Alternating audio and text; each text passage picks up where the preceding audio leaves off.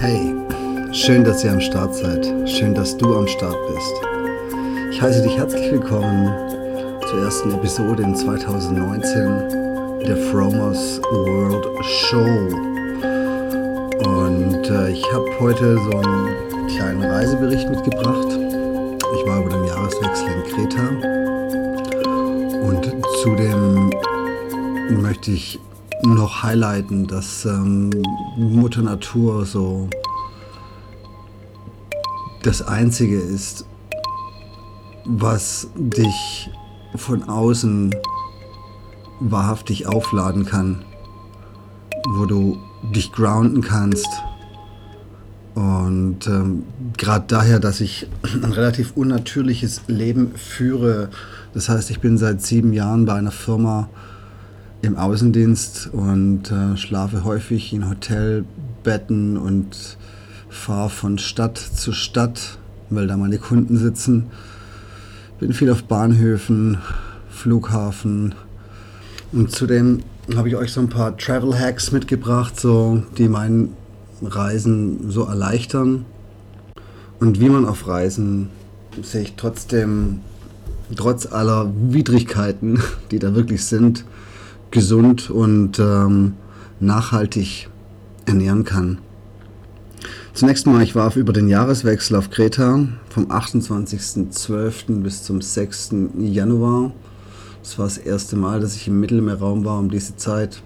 Und es hat mich total überrascht, wie schön im Winter das Mittelmeer ist und ähm, wie viel Pflanzen da noch wachsen und wie bunt die Märkte sind und wie, ja, wie mild das Klima ist. Und dass es eigentlich auch immer eine Reise wert ist, nach Südeuropa zu gehen, selbst im Winter. Auch wenn du vielleicht nicht unbedingt den, diesen Strandurlaub machen kannst, den du im Sommer machen kannst, aber du hast so viel Natur und du hast so viel Power und es ist richtig ruhig auf den Inseln oder auf der Insel, auf der Insel Kreta, ähm, wo du dich dann praktisch so wieder mit Natur verbunden, verbinden kannst und sehr, sehr gesund und ja, nachhaltig essen kannst. Ich habe meinen Freund Costa in, auf Kreta besucht. Er wohnt in Agios Nikolaos im östlichen Teil von Kreta an der Nordküste. Das ist so ein kleines Hafenstädtchen mit dem wunderschönen kleinen Stadtkern. Der eine oder andere wird Costa vielleicht kennen, weil ich habe letztes Jahr im April eine Episode mit ihm aufgenommen, ein, ein Interview. Das war die Episode 104. Wer mag, kann da gerne mal reinhören. Ähm, Costa ist ähm, Musiker, DJ, Entertainer, ähm, Fremdenführer und das ist sein Business. Das wollte ich einfach so ein bisschen kurz highlighten und ich werde wahrscheinlich darüber nochmal eine Podcast-Episode mit ihm zusammen aufnehmen, um euch eine vegane Anlaufstelle auf Kreta mit viel Wissen und Know-how ähm, zu ermöglichen. Zunächst mal zu meinem Equipment. Ich habe mir, weiß nicht, letztes Jahr im Herbst ähm, einen, einen Rucksack gekauft, so ein, ein, ein Handgepäckrucksack, der hat 35 Liter. Das ist der DNX-Rucksack, der Nomad 35. Ist ein Rucksack, wo du eigentlich im Prinzip alles reinbekommst, mit vielen Gimmicks und vielen Taschen und du kannst durch die Fächer durchgreifen, sodass du auch an Sachen rankommst, die ganz unten verstaut sind. Und ähm, du hast ein, ein Laptopfach und du hast ähm, Fächer für, deine, für dein Ladegerät und äh, für deine Kleidung. Und es ist eigentlich sehr gut. Es gibt sogar ein extra Fach für den, für den Reisepass, so dass du den praktisch erreichen kannst. Und da gibt es auch noch ein Geheimfach, wo du deine, deine Wertsachen so ein bisschen reintun kannst. Und der Rucksack ist komplett vegan und nachhaltig produziert. Das war mir sehr wichtig und hat auch dementsprechende Qualität. Der ist sehr, sehr robust und ähm, ich habe den jetzt auf zwei Reisen dabei gehabt, beziehungsweise ich benutze den auch als Business-Rucksack. Ich habe ich hab früher so einen, so einen Rollkoffer benutzt, aber dieser Rollkoffer, der ist, der ist erstmal sehr laut, wenn du den hinter dir herziehst. Zweitens ist es ziemlich, äh, du hast halt immer was in der Hand, du musst dann immer ziehen und äh, ist auf jeden Fall schwerer als, ja, als, als dieser Rucksack. Und für, meine, für meinen äh, Geschmack geht da genauso viel rein wie in so einen kleinen Handgepäcksrollkoffer. Also sehr, sehr praktisches Ding. Diese Rucksäcke gibt es nicht nur von der DNX, sondern die gibt es auch von anderen Marken. Müsst ihr mal gucken. Ähm, gibt es schon relativ günstig. Allerdings, wer Wert auf Qualität legt, und ich meine, so einen Rucksack kauft man sich ja nicht so, so jährlich, so, da darf es dann schon mal ein bisschen teurer sein, aber dafür hält er dann auch ein bisschen länger und das ist dann auch wieder so der nachhaltige Gedanke, der dahinter steht. Das Geile an so einem Handgepäcksrucksack ist, dass du den nicht unbedingt oben ins Kofferfach rein ähm, quetschen musst, sondern den kannst du auch dann so zwischen deinen Beinen stehen lassen. Es hat ganz gut geklappt und dann kommst du auch an alle deine Sachen rein, ran, die du so brauchst. Also wenn du das Laptop im Flieger brauchst, dann hast du es gleich vor Ort da und äh, kannst vielleicht sogar noch ein bisschen arbeiten. Und ähm, das Einzige, was mich da so, was wo ich mich die Airline so ein bisschen in Deutschland aufs Kreuz gelegt hatte, ich hatte meine Gitarre dabei und äh, die, für die musste ich dann musste ich extra bezahlen, weil ich die billigste Rate gebucht hatte. Auf dem Rückflug haben die es kulanterweise, musste ich nichts bezahlen. Also sieht man mal, in Deutschland, in Deutschland wurde es sehr ernst genommen und dann in Griechenland, denen war das mehr oder weniger egal. Die haben gesagt, okay, dann, dann nimm es halt noch mit in die Kabine. Was ich auf Flügen immer mit am Start habe, sind Nüsse. Und zwar ungesalzene Nüsse. Ungesalzen aus dem einen Grund äh, oder aus zwei Gründen. Erstmal ist das Salz viel zu viel und äh, du musst ständig trinken. Und äh, da kommen wir schon zum zweiten Grund. Äh, Im Flugzeug wird immer sehr wenig ja, Getränke ausgeschenkt, sodass ähm, du mit ungesalzenen Nüssen einfach besser fährst. Behältst du deine, deine körpereigene Flüssigkeit eher bei dir und musst dann nicht ständig irgendwie nachschütten. Und zum anderen nehme ich mir immer noch eine Flasche Wasser mit. Die musste ich mir in Deutschland teuer kaufen, weil durch die Sicherheitskontrolle geht nichts durch. Und äh, auf dem Flughafen, in, in den Flughäfen in Deutschland ist selbst Wasser 3 bis 4 Euro für einen halben Liter Wasser ja schon sehr teuer. Das wiederum ist zum Beispiel in den äh, in den südlichen Ländern wie Spanien oder Griechenland äh, nicht so. Wasser ist immer das billigste. Du bekommst zum Teil einen Liter Wasser für einen Euro oder einen halben Liter für 50 Cent. Und ähm, ich empfehle immer Wasser mitzunehmen, weil, wie gesagt, ich habe immer richtig Durst und ich muss dann was trinken, vor allem wenn der Flug ein bisschen länger geht. Dann der nächste Travel Hack ist, wenn du, wenn du vegan bist oder pflanzlich basiert unterwegs bist, dann solltest du deine Speise vorher buchen. Das geht meistens bei der Airline über die Webseite oder telefonisch mit deiner Buchungsnummer. Oder wenn du Glück hast, kannst du es sogar noch am Check-in-Schalter klar machen. Also das ist ganz wichtig, weil sonst bekommst du halt irgendwelche Frikadellen und sitzt davor und denkst, ach, ja, man muss es ja alles nicht essen. Und das gilt eigentlich für alles Reisen. Also ich, ich bin ja ständig irgendwelche auf Bahnhöfen oder Raststätten oder keine Ahnung, auf Autobahnen unterwegs. Und dann esse ich lieber nichts, als dass ich mir irgendwie, keine Ahnung, da die, diesen Fraß, der da angeboten wird, der überteuert ist, ähm, dann zu mir nehme. In dem Fall gilt, wenn du Hunger hast, Studentenfutter rockt eigentlich immer und macht satt und gibt dir Power und Energie. Und ansonsten musst du halt gucken, dass was geht. In der, auf Flughäfen ist es mittlerweile so, dass du fast überall vegane Optionen hast. Aber man muss halt immer gucken, ob einem das wert ist. Das ist meistens auch ziemlich in Plastik abgepackt und dann macht es eher Sinn, dass man sich vielleicht, bevor man in den Flieger steigt, zu Hause oder wo auch immer noch eine gesunde Mahlzeit zu sich führt und dann, ob man mal drei, vier, fünf oder auch längere Stunden mal nichts isst, ist ja auch ganz gesund für den Körper. Ich sage nur intermittierendes Fasten. Für Veganer oder veganes Reisen ist es immer vorteilhaft, wenn du dahin gehst, wo es viele Pflanzen gibt. Ne? Und das ist halt, das sind halt, da bieten sich die südlichen Länder auf jeden Fall an.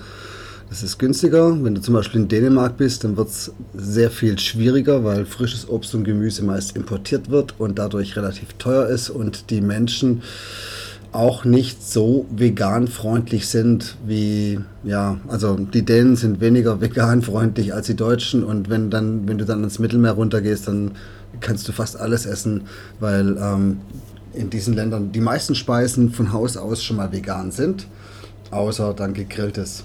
Gut, wenn du heute hier von einem griechischen Restaurant in Deutschland stehst, dann da wird halt nur gegrillt, aber das ist nicht die griechische Küche. Die griechische Küche ist in Griechenland eine ganz andere und äh, die Märkte sind voll mit frischem Gemüse, mit Tomaten, Avocados, Bananen, ja sogar Bananen. Bananen werden angebaut und sogar werden Bananen werden im Winter sogar reif auf Kreta. Das muss man sich mal vorstellen. Und da kannst du in die Vollen gehen und kannst ähm, kannst dir relativ günstig ähm, dich auf dem Markt eindecken und die Märkte sind wirklich bunt. Und zum anderen kannst du dich auch von der Natur ernähren. Das ist das Krasse auf Kreta. Ich war zum Beispiel mit Costa auf einem Hügel am Meer.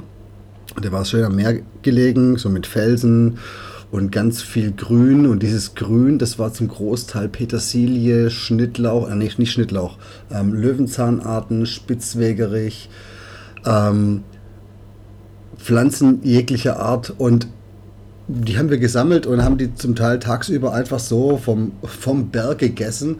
Und der Nährstoffgehalt dieser Kräuter, der ist so hoch, dass du auch einfach erstmal über Stunden keinen Hunger bekommst, wenn du immer mal wieder ein bisschen was davon isst. Wir haben diese Kräuter gesammelt und haben davon Salat gemacht und haben sie zum Teil dann halt auch zum Würzen des Essen genommen.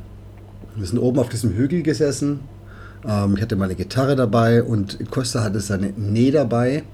Die Nee, das ist so eine Bambusflöte, ähm, die man mit einer bestimmten Blastechnik zum, ähm, ja, zum Klingen bringt, sage ich mal. Und die hat so einen orientalischen Sound, also wunderschön. Allerdings ist es nicht so leicht, die zu spielen. Da brauchst du schon eine ganz besondere, ähm, wie soll ich sagen, Blastechnik, um da einen Ton rauszubekommen. Also ich bin kläglich gescheitert. Ähm, das war ein ganz tolles Erlebnis, da oben auf dem Berg zu sitzen, ein bisschen Mucke zu machen, zu chillen und äh, über dieses blaue und türkisene Meer rüber zu, zu sehen. Ich habe so ein paar Bilder auf Facebook gepostet, da kann man das nochmal nachgucken. Mein Freund Costa ist nicht nur äh, ein guter Reiseleiter, der über die Geschichte und äh, die Historik von Kreta ganz genau Bescheid weiß. Nein, er ist auch ein Entertainer und ein super Koch. Und dazu wird es in Kürze ein Video geben, das äh, was, was beides zeigt. Entertaining-Künste und die Kochkünste. Wir haben, äh, was haben wir gekocht? Wir haben zum Beispiel vegane Bolognese gekocht und äh, das hat echt fast eins zu eins geschmeckt. Und wir haben vegane Tzatziki gemacht und zwar nicht aus irgendwelchen Soja, sondern aus Avocado. Es hat echt fast identisch geschmeckt und kann ich euch nur empfehlen. Im Winter gibt's, es hängen die Bäume voll mit Zitronen und Orangen, wobei die Zitronen wohl das ganze Jahr über ähm, reifen, aber die Orangen dann hauptsächlich Orangen und Mandarinen hauptsächlich so im Winter, sodass die Bäume voll hängen und die Früchte die liegen zum Teil auf der Erde rum und, äh, und verfaulen dort, weil es einfach so viel gibt. Und äh, kurze Geschichte, wir haben gekocht, genau, wir haben glaube ich diese vegane Tzatziki gemacht und da haben wir Zitronen gebraucht und Costa sagte zu mir, hey, geh doch mal ins Schlafzimmer und hol mal Zitronen. Und ich gehe ins Schlafzimmer, mache das Fenster auf und da ist halt ein, ein Zitronenbaum voll mit Früchten und ich greife raus, hol zwei Zitronen und wir kochen daraus oder wir machen daraus die vegane Tzatziki. Ein anderes geiles Erlebnis, äh, was ich erleben durfte und was eigentlich nur geht, wenn du bei jemand bist, der sich wirklich auskennt. Und deswegen ist ein Reiseführer für ähm, egal wo oder einfach unerlässlich, wenn der vor Ort ist und der Freunde hat. Und äh, Costa hat einen guten Kumpel, der heißt Janis. ja, alle Griechen heißen Janis, so wie es bei uns Frank, Paul, Peter und Thomas gibt. Ne?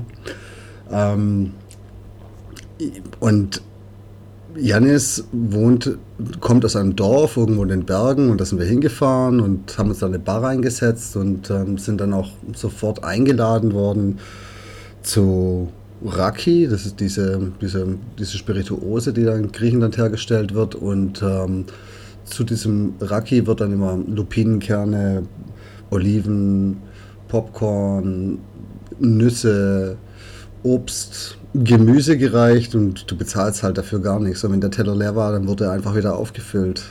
Und das Witzige war, du sitzt dann halt in so einer Kneipe mit diesen ganzen Menschen, die in diesem Dorf wohnen. Da sitzt dann auch der Pfarrer und der Lehrer und weiß Gott wer. Und äh, kannst dann so ein bisschen am Dorfleben teilnehmen. Und hast halt rundherum diese wunderschöne Natur und diese Berge, die sind im ja, im Winter grün, weil überall diese frischen Kräuter wachsen mit Schluchten, die in, die, in diese Berge, Bergwelt reingragen und die man dann halt auch ähm, wohl ganz gut bewandern kann. Das Wetter war dann halt zum Teil so, dass es dann geregnet hat und dann war das nicht möglich. Was noch ganz cool war, ist, dass du relativ günstig Autos mieten kannst, ähm, gerade im Winter, wenn keine Saison ist und wenn sowieso so gut wie kein Verkehr ist. Also manchmal wir sind auf Straßen gewesen, da kam uns dann wirklich nur alle fünf Minuten mal ein Auto entgegen.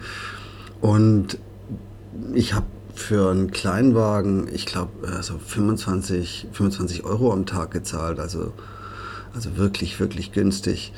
Und mit diesem Kleinwagen kommst du zwar nicht in diese Offroad-Pisten, es macht schon Sinn, schon einen Jeep zu mieten, aber die waren leider nicht verfügbar.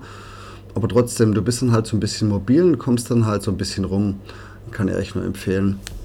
Zusammenfassend kann ich nur sagen, dass Kreta im Winter und vor allem auch über den Jahreswechsel eine Reise wert ist, weil dort wird erstmal nicht so viel geballert. Die Insel ist leer. Du hast die ganze Insel für dich. Du hast die Chance, in Kontakt mit der Bevölkerung zu kommen, vor allem wenn du mit Leuten wie Costa unterwegs bist. Und das Business von Costa heißt Villa Rastafari und werde ich in den Show Notes verlinken. Und zum anderen werde ich auf jeden Fall wiederkommen, um noch mehr zu sehen, weil ich hatte Kreta lange, lange Zeit oder überhaupt die ganzen griechischen Inseln eigentlich nicht auf dem Schirm und ähm, es sind, wie gesagt, ähm, nur ein paar Flugstunden entfernt. Vor allem im Sommer gibt es Direktflüge. Im Winter musst du dann halt über Thessaloniki oder Athen fliegen und dann dauert das halt alles ein bisschen länger. Und wenn du nicht zu dieser Reisezeit nach Kreta reist, in der ich jetzt da war, sind die Flüge auch relativ günstig. Ja, ich hoffe, ich konnte euch so ein bisschen ähm, Geschmack geben oder einen Vorgeschmack geben, was euch erwartet. Die Villa Rasafari Costas Business ist auf jeden Fall ähm, kompetent und kann euch einen Urlaub bescheren, den ihr nicht vergessen werdet. Ich wünsche euch von allen nur das Beste, hab euch alle lieb und wir hören uns in der nächsten Podcast-Episode wieder. Stay sharp. Bis dann. Bye bye.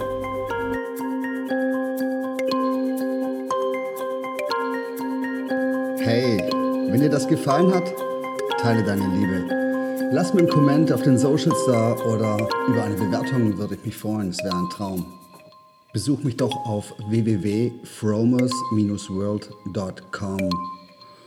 One Love, Licht und Energie für dich.